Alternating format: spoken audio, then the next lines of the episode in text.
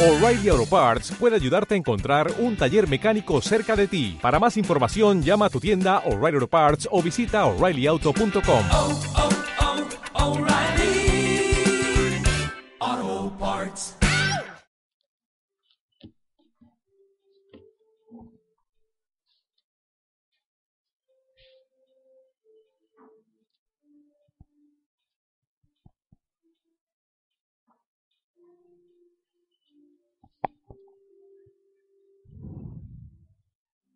Gracias al Señor por su presencia aquí.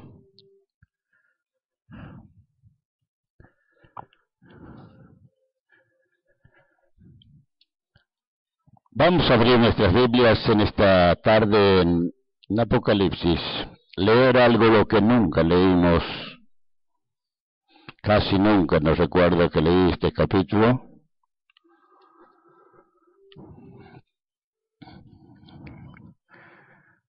Y algo muy importante, que si no tenemos una esperanza por delante, uno no tiene por qué luchar.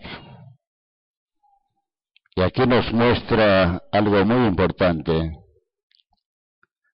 sobre los cielos nuevos, tierra nueva, la nueva Jerusalén. Vamos a leer esto. Y eh,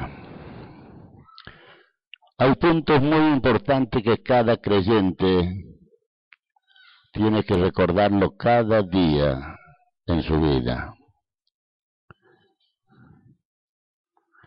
No, no es medio raro.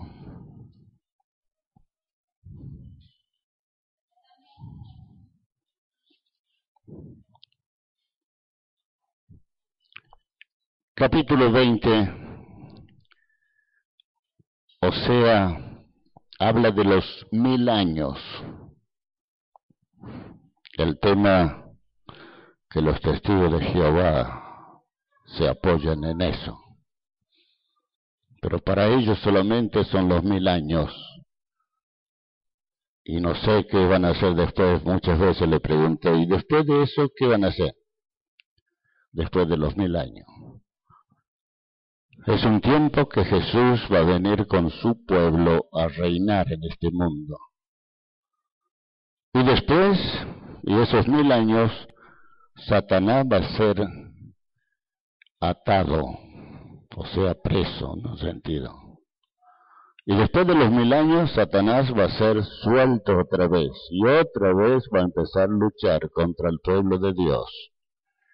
Y de allí, nos dice su palabra, que Dios otra vez vendrá y dará un golpe mortal a Satanás para siempre.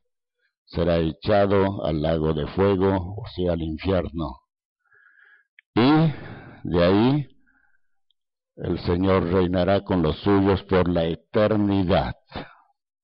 Eso es lo que nos habla aquí su palabra.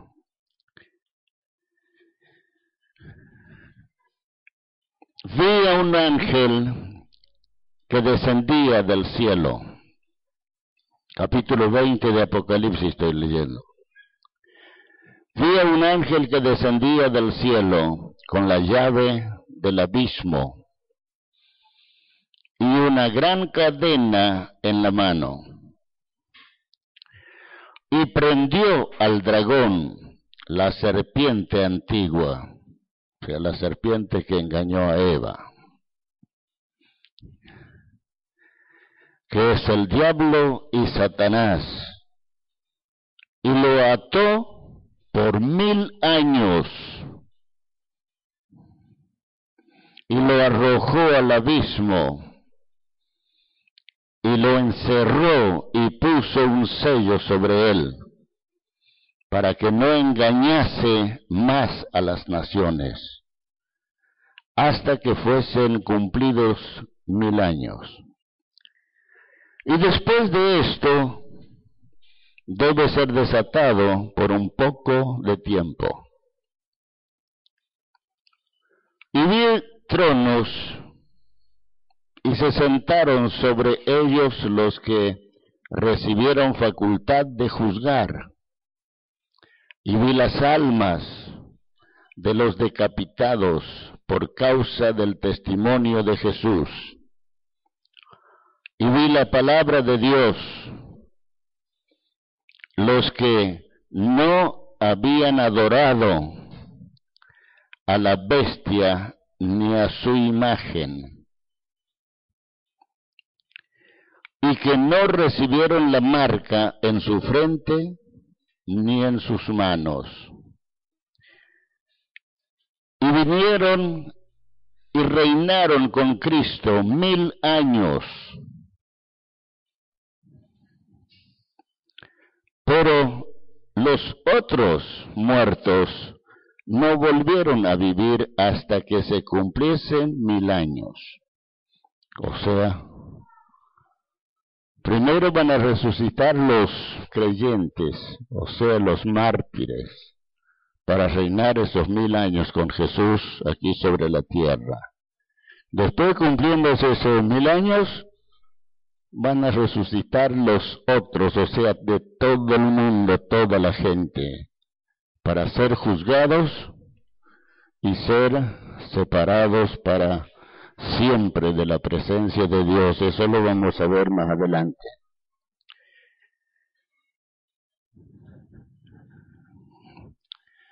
Pero los otros muertos no volvieron a vivir hasta que se cumplieron mil años.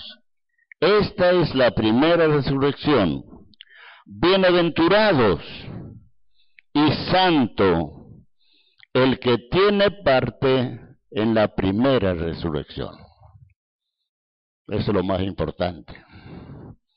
Los creyentes, los que tienen a Jesús, esos van a resucitar en la primera resurrección. Ojalá que en tu casa leas esa escritura, por más que no lo entiendas mucho, pero lo que puedes entender, reténlo. Dice un versículo en este libro, bienaventurados los que leen este libro. Bienaventurados, o sea, dichosos, porque se van a prevenir de cosas muy peligrosas, que no se arreglan nunca. Y sigue diciendo más adelante, bienaventurados y santo el que tiene parte de la primera resurrección. La segunda muerte no tiene potestad sobre ellos, sino que serán sacerdotes de Dios y de Cristo y reinarán con él mil años. Cuando los mil años se cumplan, Satanás será suelto de su prisión y saldrá a engañar a las naciones que están en los cuatro ángulos de la tierra, a Gog y a Magog. Si quieres saber de este Gog y Magog, lea el capítulo 38 y 39 en Ezequiel. Ahí habla de esa batalla también. A fin de reunirlos, dice, para la batalla, el número de los cuales es como la arena del mar. Y subieron sobre la anchura de la tierra y rodearon el campamento de los santos y la ciudad amada. Y de Dios descendió y de Dios descendió fuego del cielo y los consumió. Y el diablo que los engañaba fue lanzado en el lago de fuego y azufre, donde estaban la bestia y el falso profeta. Y serán atormentados día y noche por los siglos de los siglos, o sea, para siempre. Ahora, el juicio ante la gran ante el gran trono blanco. Eso es después, o sea, la segunda resurrección aquí se presenta. Y vi un gran trono blanco y al que estaba sentado en él, de delante del cual huyeron la tierra y el cielo, y ningún lugar se encontró para ellos. O sea, la tierra que vivimos y el cielo que vemos, va a llegar aquel día donde desaparecerán. Según como dice la palabra, huyeron donde ningún lugar se encontró para ellos, desaparecieron. Y vi a los muertos, grandes y pequeños, de pie ante Dios. Y los libros fueron abiertos. Y otro libro fue abierto, el cual es el libro de la vida. Y fueron juzgados los muertos por las cosas que están escritas en los libros según sus obras. Por esas razones donde uno tiene que cuidarse qué es lo que está haciendo en la vida. Dios tiene un libro, como dice aquí, que anota todo y después eso todo va a traer a juicio. Bienaventurado aquel que se entrega a Jesús y es cubierto con la sangre de Cristo y todo es lavado y no sigue aumentando nada en, este en ese libro, sino que está su nombre en el libro de la vida. Esa es la esperanza de los creyentes, de los cristianos. Y sigue diciendo más adelante. Y el mar entregó los muertos, los que había en él. Y la muerte y el Hades entregaron los muertos que había en ellos y fueron juzgados cada uno según sus obras. Y la muerte y el Hades fueron lanzados al lago de fuego. Esta es la muerte segunda, o sea, ahí termina todo para siempre después de esto. Y el que no se halló inscrito en el libro de la vida, fue lanzado al lago de fuego. Este versículo es muy importante que cada creyente lo tiene que entender, decir, aún su oración, su clamor, Señor, no me borres del libro de la vida. Guárdame. Y esa es la fe que uno tiene que mantener. Yo cuando era chico, escuchaba mucho que los pastores en ese tiempo, allí en el Chaco, hablaban sobre ese tema. Pero hoy, hoy en día, no se toca eso. Es lo, que, lo peor que puede hacer, porque la generación que no conoce esta parte, que no le es claro, vaya a saber a dónde va a parar cómo se preparó para la eternidad. Porque una vez muerto, ya no hay arreglo para nadie, solamente espera esos juicios que están preparados. El que está anotado, o sea, inscrito en el libro de la vida, solamente espera aquel momento que se cumpla para estar con su Señor por toda la eternidad, para siempre. Ahora sigue diciendo más adelante, otra otra promesa. Dice cielo nuevo y tierra nueva.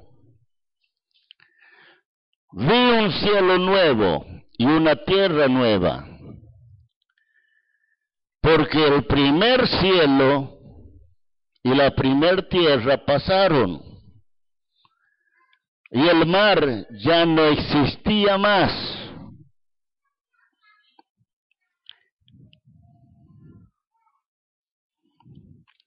Y yo, Juan, vi la santa ciudad, la nueva Jerusalén, descender del cielo de Dios, dispuesta como una esposa ataviada para su marido, o sea, la iglesia. Y vi una gran, y oí una gran voz del cielo que decía, He aquí el tabernáculo de Dios con los hombres, y Él morará con ellos, y ellos serán su pueblo, y Dios mismo estará con ellos como Dios, como su Dios. Enjugará Dios toda lágrima de los ojos de ellos, y ya no habrá muerte, ni habrá más llanto, ni clamor, ni dolor, porque las primeras cosas pasaron. Y el que estaba sentado en el trono dijo, He aquí, yo hago hago nueva todas las cosas. Y me dijo, escribe, porque estas palabras son fieles y verdaderas. Y me dijo, hecho está. Yo soy el alfa y la omega, el principio y el fin. Al que venciere, o al que tuviere sed, yo le daré gratuitamente de la fuente del agua de la vida. Al que tuviere sed, se refiere a las personas que son fieles, que buscan al Señor, que no se alejan del Señor, sino que cada día quieren estar más cerca de Él. Y el versículo que sigue el que venciere. No es tanto como muchos dicen hoy en día que estamos en la gracia total, la salvación no se pierde, hay tantos que dicen tantas cosas. Pero mi Biblia dice todo lo contrario, que hay que esforzarse, que hay que vencer, hay que luchar para mantenerse cuidando, guardando la salvación que tenemos en Jesucristo. El apóstol Pedro cuando nos dice en aquel versículo dice que somos sostenidos mediante la fe por el poder de Dios para alcanzar o para llegar a esta ese día. Pero la fe es lo más importante. Nadie puede creer por otro. Aquí dice, encontramos en este pasaje que estamos leyendo, que cada uno responderá por sí mismo. Nadie podrá decir, ah, es por culpa de aquel, por culpa de aquel. Dios dio una medida de fe a cada uno, donde nadie tiene que mirar a otro, sino que mirar al Señor por sobre todas las cosas. Amén, ¿me entienden? Amén. Ojalá más fuertes cada vez puedan afirmar si es que están de acuerdo. Dice, el que venciere heredará todas las cosas, y yo seré su Dios, y él será mi hijo. Ahora Apocalipsis 21.8 es un versículo muy importante. Me gustaría que lo aprendan cada uno y lo conozcan.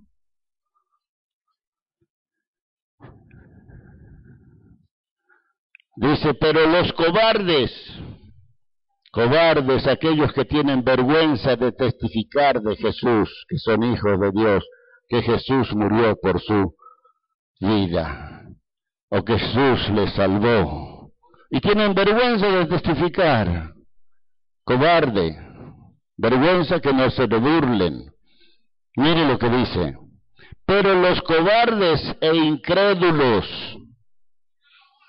los abominables y homicidas. Y cuando habla de homicidas, ¿quién es el homicida? ¿Ah? ¿Cómo? El que no ama a su hermano. No se refiere aquí a uno que mató, bueno, con una pistola o puñaló a alguien. Su palabra nos dice con más claridad, el que no ama a su hermano, el que no permitió que su corazón sea cambiado para amar a su prójimo, amar a, una, a su enemigo, dice la palabra. Pero, lo que dice, repitamos de nuevo, empecemos, pero los cobardes e incrédulos, los abominables e, y homicidas, los fornicarios y hechiceros, los idólatras y todos los mentirosos. La mentira todavía hoy en día en las iglesias evangélicas que se llama es tan común como si fuera la base de todos los, problemas. Con la mentira se salvan todo. Pero mire dónde van a ir los mentirosos. Y todos los mentirosos tendrán su parte en el lago que arde con azufre, con fuego y azufre, que es la muerte segunda. ¿Lo creemos? ¿Cuánto lo creen? A ver. Ojalá que lo recuerdes cada día. Cada día porque es muy importante. Si permites un poquito de mentira nomás en tu corazón, cuidado.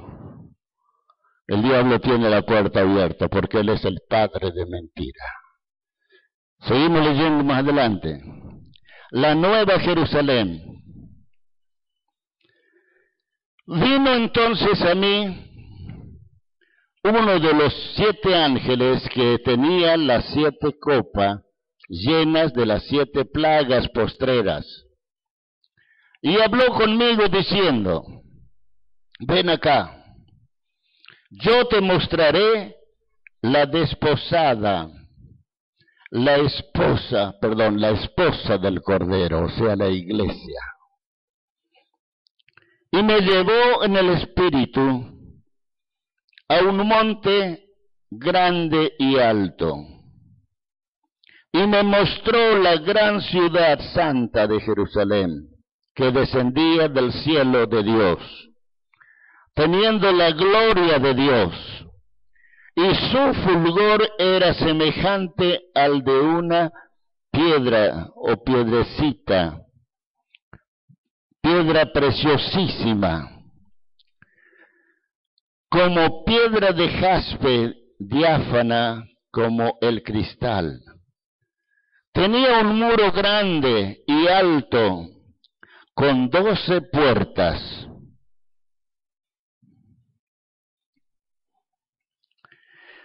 Y en las puertas doce ángeles y nombres inscriptos, que son los de los de las doce tribus de los hijos de Israel. Y al oriente tres puertas, al norte tres puertas, al sur tres puertas, al occidente tres puertas.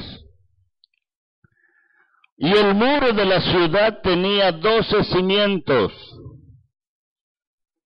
y sobre ellos los doce nombres de los doce apóstoles del Cordero. Yo no sé dónde van a estar ahora los apóstoles, porque son doce nomás los que siempre habla la Biblia. Los de ahora se ponen el nombre solos, porque les gusta. Pero hay doce tribus de Israel y hay doce apóstoles, y su palabra nos dice que esos apóstoles van a juzgar a las tribus de Israel. Seguimos leyendo. El que hablaba conmigo tenía una caña de medir de oro para medir la ciudad, sus puertas y su muro. La ciudad se halla establecida en cuatro, en cuadro, y su longitud es igual a la anchura. Y él midió la ciudad con la caña, doce mil estadios, la longitud, la anchura, la altura y la anchura de ellas son iguales.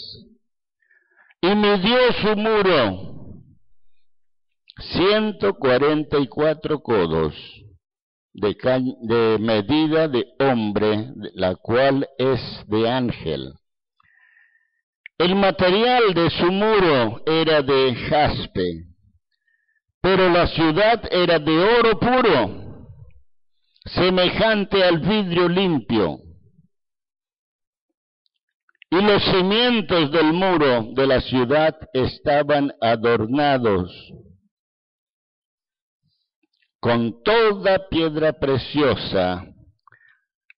El primer cimiento era de jaspe, el segundo de zafiro, el tercero de ágata, el cuarto de esmeralda, el quinto ónice, el sexto cornalina, el séptimo crisólito, el octavo berilo, el noveno topacio, el décimo crisopraso, el undécimo jacinto, el duodécimo amatista.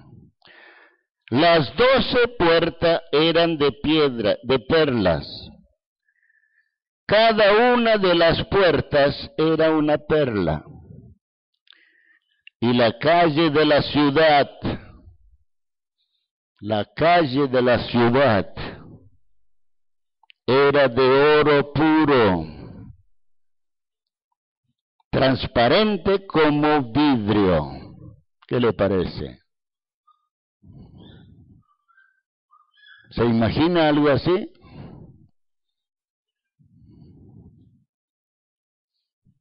el tío de Juan, Antonio Nichiporuk, cuando tuvo esa experiencia, cuando lo llevaron al sanatorio, montón de veces me contó, cada vez que se encontraba conmigo, llorando, me contaba. Cuando lo prepararon para ser operado de la vesícula, le vino un shock y quedó muerto. Diez minutos estaba muerto. Los médicos, bueno, se sorprendieron, se sorprendieron, bueno, ¿cómo pudo volver a vivir? Y cuando volvió, los médicos no hicieron nada más porque no necesitaba operación de la vesícula. Él me contó que en ese momento estaba como en una habitación de cuatro por cuatro. Estaban cuatro hombres vestidos como los médicos, todos de blanco, con un bisturí, así en esta posición. En cada esquina uno. Y la camilla, y él sobre la camilla. Y Jesús al lado estaba con él, conversando. Dice, solamente me hizo, me pasó la mano así, me abrió, me sacó las tripas, así él hablaba, me sacó las tripas, las puso a un lado, hizo no sé qué, y yo le pregunto, ¿y esto? Dice, ¿cómo? Ya lo vamos a acomodar, dice, solamente le contestó. Después le acomodó todo, volvió a volver la tapa esa que le abrió, pasó la mano, bueno, ya está. Y me dijo, no es tu tiempo todavía de estar aquí. Él no quería volver. No es tu tiempo todavía de estar aquí. Tu esposa, tus hijos, la iglesia están pidiendo por vos que vuelvas. Y volvió. Dios le dio todavía cuatro años más de vida aquí sobre la tierra. Pero con una orden, cuenta todo lo que viste. Y él me decía, no Iván, lo que, se vi, lo que yo vi allá, no hay nada de lo más lindo que uno pueda ver, una cosa lo más hermoso aquí en esta vida, en este mundo, no se compara. No se compara, no se puede comparar porque no hay, no hay algo semejante. Eso es lo que él testificaba después que tuvo esa experiencia con el Señor. Y aquí nos muestra las calles, dice, son de oro puro, fino. ¿eh? ¿Qué le parece? ¿Vale la pena prepararse para un lugar así? Oh, cada uno va a creer, como dicen muchos, muerto el perro y se acabó la rabia. Y no es así. Hay un mundo después de esta vida para las almas de los hombres. El infierno no está preparado para el hombre, recuerden siempre. El infierno está preparado para Satanás, el diablo y sus ángeles, dice su palabra.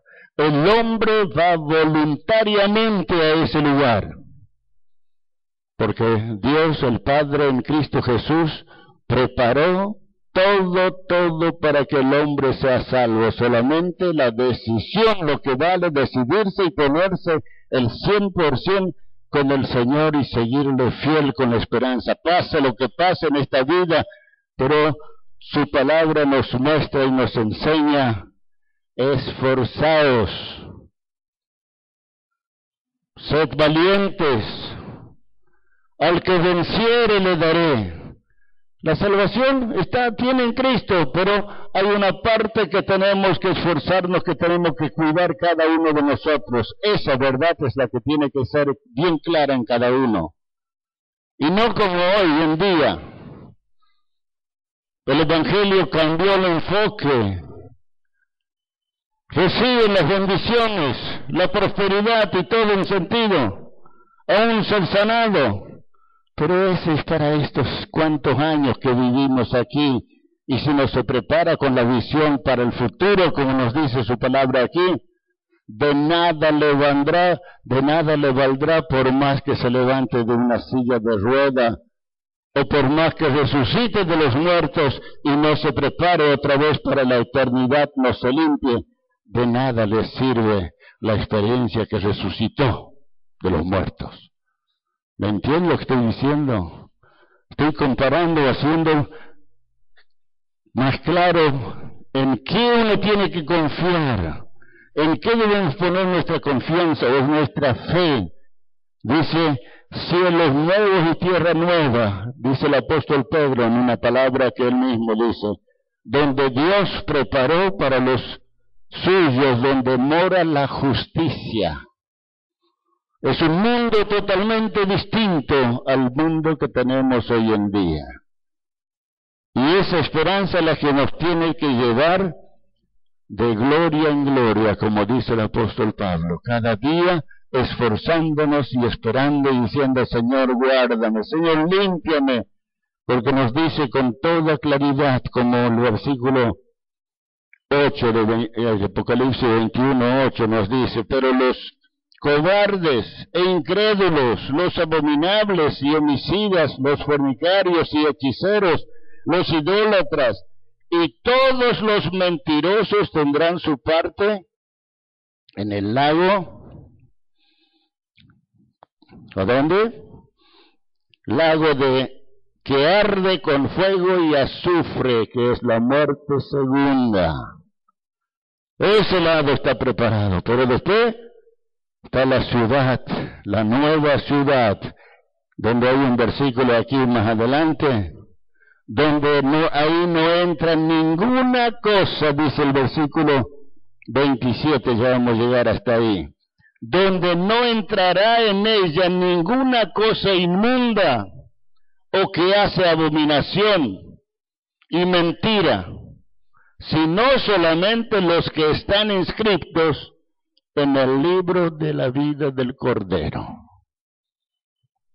¿Ah? Amén, ¿creemos esto? Yo no lo puse. Está escrito en su palabra y nadie lo puede borrar. Y el que lo borra, lo borra para su propia perdición, dice el apóstol Pedro. El que no quiere creer lo que es así. Pero sigamos leyendo más adelante. Repitamos el versículo 21. Las doce puertas eran doce perlas, cada una de las puertas era de una, de una perla, y la calle de la ciudad era de oro puro, transparente como vidrio, y no vi en ella templo. Qué gracioso, qué lindo. Y no vi en ella templo, porque el Señor Dios Todopoderoso es el templo de ella.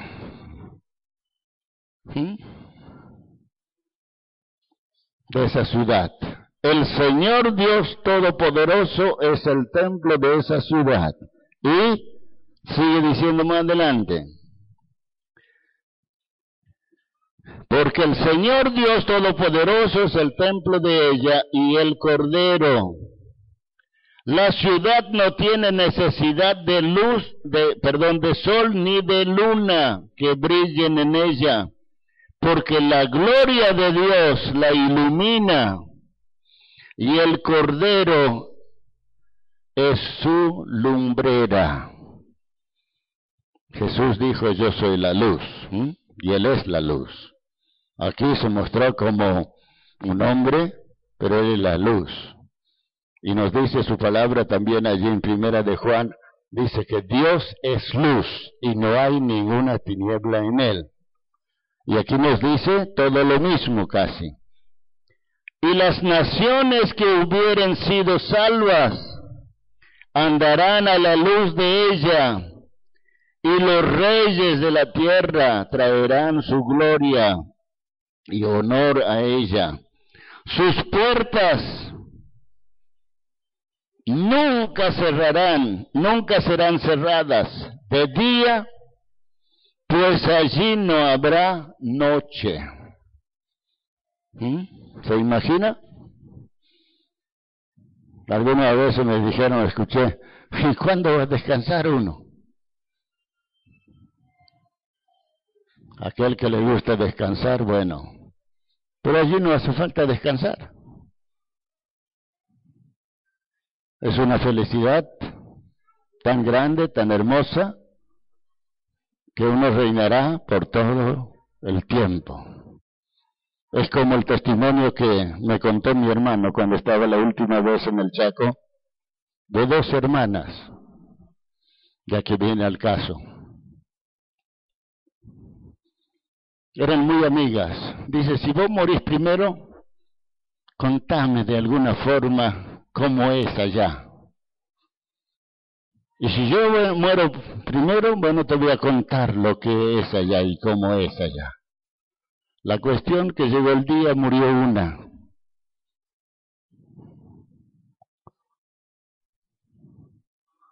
Y bueno, y la otra quedó esperando la noticia.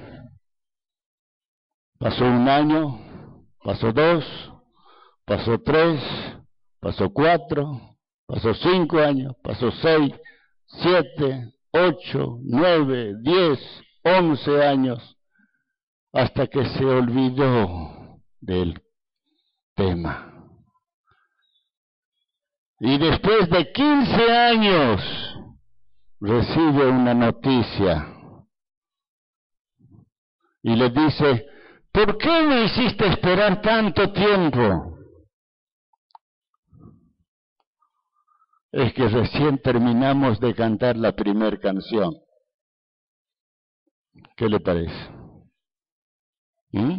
Allí no hay tiempo, aquí son los tiempos, bueno, uno cuenta los años y todo, pero en Dios mil años es como un día, y como el día de ayer que pasó, mil años son como una de las vigilias, y la vigilia ¿cuánto tiene? tres horas, una vigilia. ¿Se imagina los tiempos en Dios? Ojalá que uno no sea problema por eso, porque en su presencia jamás te cansarás, jamás te cansarás, jamás te aburrirás. Algunos a veces dicen, ah, pero qué aburridos. Más aburridos se va a encontrar en el, en el infierno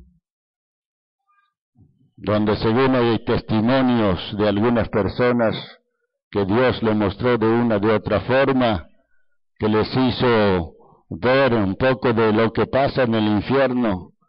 Hay aquellos que claman día y noche, dame cinco minutos para que me vuelva al otro mundo y me arrepienta.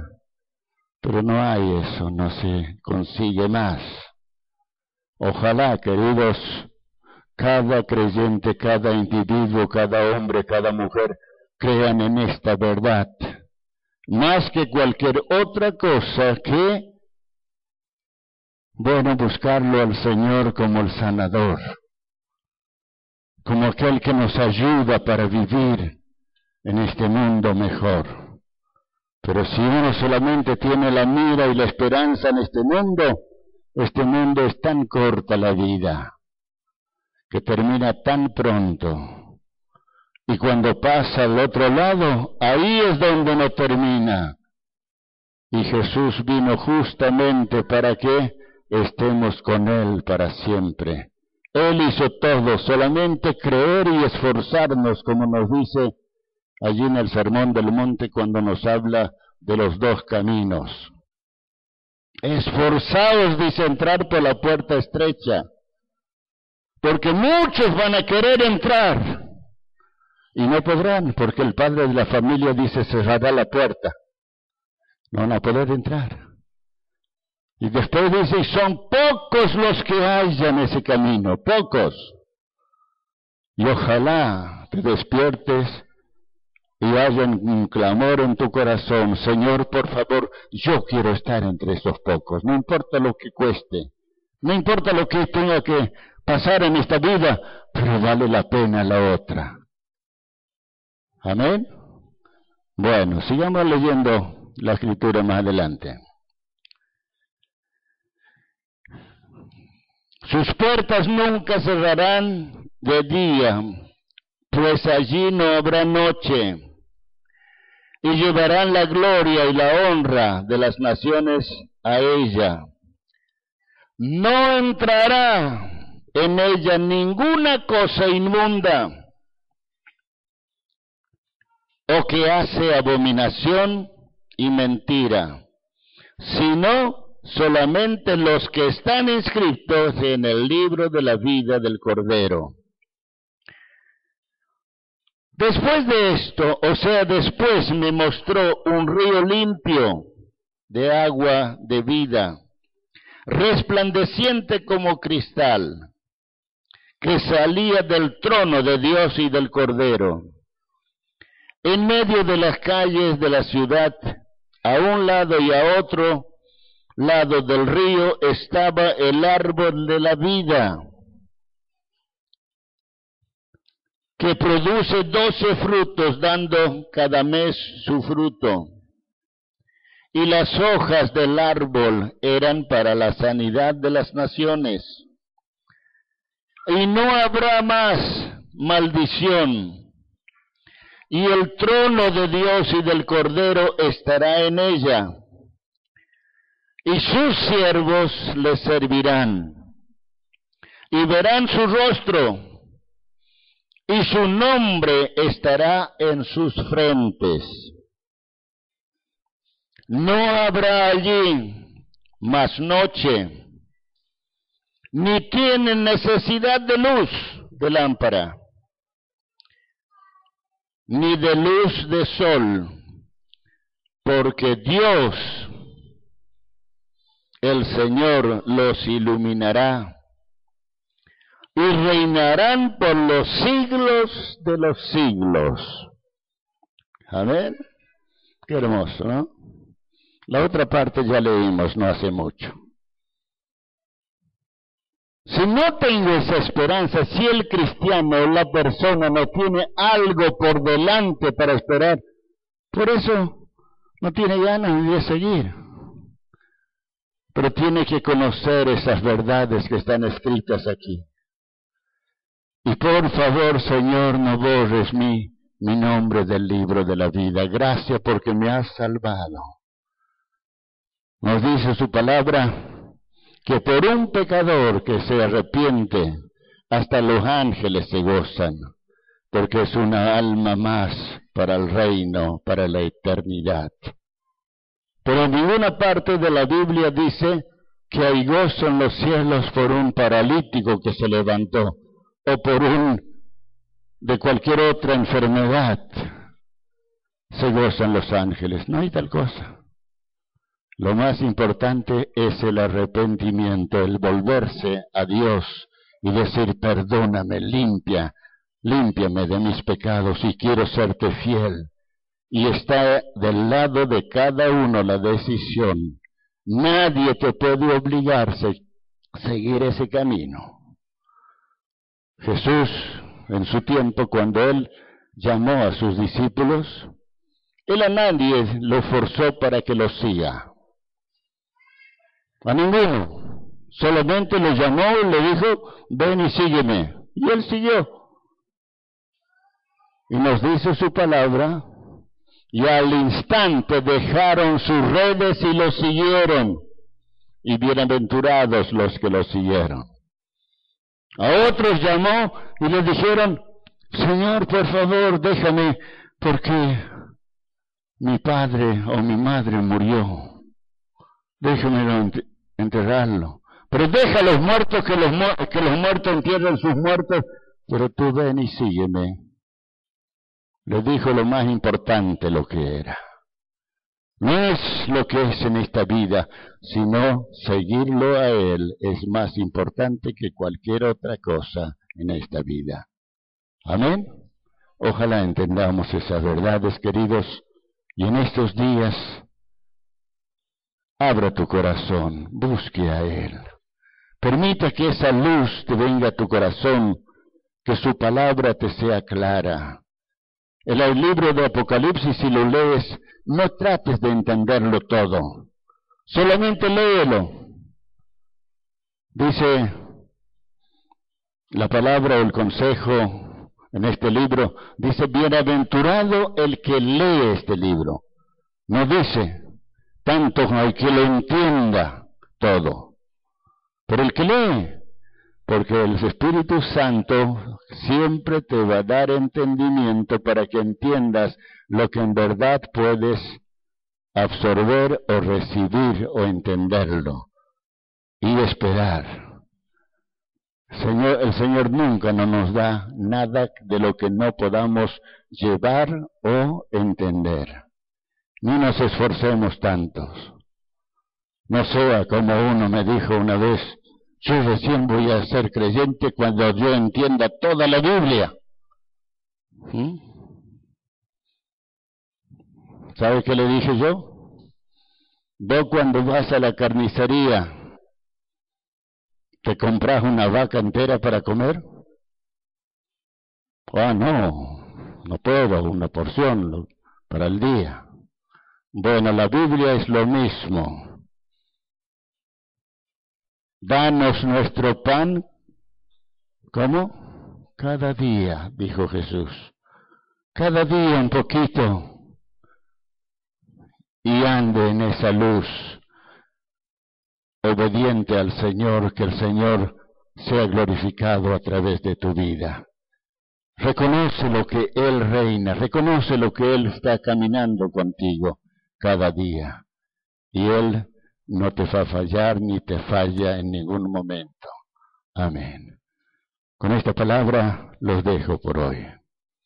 Amén. Padre eterno, yo te doy gracias, Señor, por esa palabra, por esas verdades que están escritas, Señor. Señor, venga tu luz en estos tiempos tan, tan confusos, Señor, a tu pueblo que te conozcan, que miren a ti por sobre todas las cosas, porque para ti no hay nada imposible, Señor.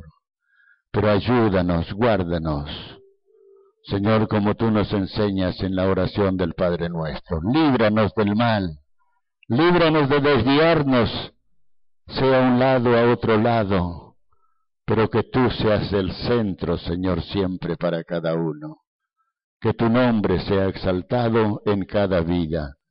Llévanos, Señor, por el camino que tú has marcado, Señor.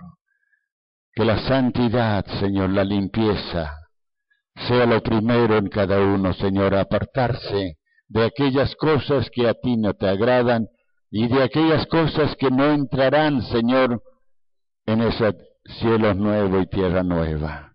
Señor, derrame ese temor en cada corazón, esa reverencia, Señor, y que cada uno pueda mirarte a ti por sobre todas las cosas y voluntariamente seguirte, donde no sentirse forzado ni obligado por nadie, Señor, para seguirte, sino que ese amor por ti y aún ese deseo de estar contigo por la eternidad, Señor, y para siempre.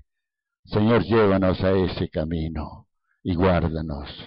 Fortalece, Señor, a cada uno. Bendice cada hogar representado aquí en esta tarde, Señor.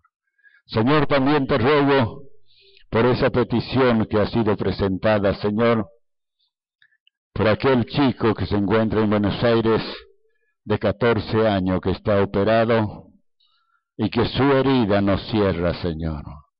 Señor, lo ponemos en tus manos.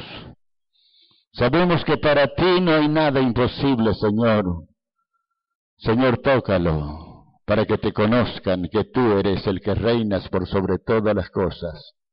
Y Señor, bendice a ese jovencito, Señor, a ese adolescente con esa vida, con esa salud.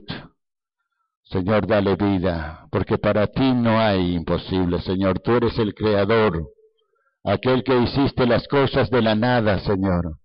Y cuánto más puedes arreglar algo, Señor, que está mal. Con solo tocar con tu mano, Señor, va a cicatrizar para la honra y la gloria de tu santo y bendito nombre, Señor. En tus manos, Señor, encomendamos a este jovencito, Señor, para la honra y la gloria de tu santo y bendito nombre, Jesús.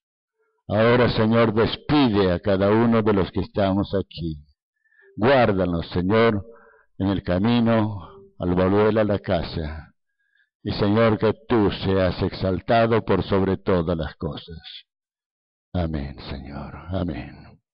Muchas gracias, Señor.